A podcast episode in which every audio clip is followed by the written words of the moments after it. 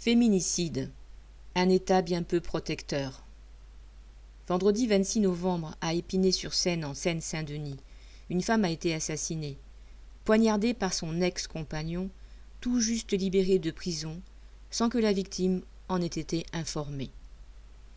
La veille de ce nouveau meurtre, le 25 novembre, avait lieu la journée internationale contre les violences faites aux femmes.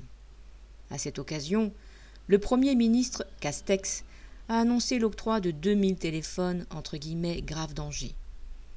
Géolocalisés, ces téléphones permettent aux femmes victimes de violences d'accéder à une plateforme téléphonique 24 heures sur 24 en appuyant sur une simple touche.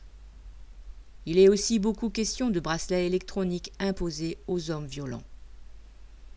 Tous ces dispositifs peuvent avoir leur utilité, mais en réalité, ils ne remplacent pas les moyens humains nécessaires. Le fait qu'il faut des femmes et des hommes pour se préoccuper d'informer les victimes, ce qui a manqué dans le drame d'Épinay, de les aider, et encore faut-il qu'ils en aient les moyens. Les associations ne cessent de dénoncer le nombre insuffisant de places d'hébergement d'urgence pour les femmes cherchant à fuir leur domicile. La Fondation des femmes dénonce ainsi dans un rapport publié le 18 novembre, le fait que 8 femmes hébergées sur 10 le sont dans des dispositifs non adaptés. En réalité, ce gouvernement, tout comme ses prédécesseurs, se préoccupe surtout de faire des économies en réduisant les budgets aux associations, en diminuant le personnel dans les administrations et les services publics.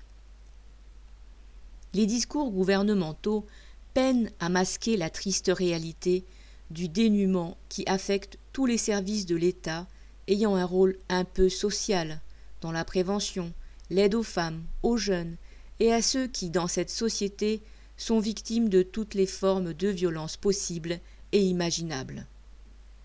Pour ceux qui gouvernent, l'essentiel est que l'État demeure capable de remplir son rôle de répression. Alors pourquoi devrait-il être autre chose que cet appareil bureaucratique bien peu soucieux de l'intérêt et des problèmes de la population. David Mancas.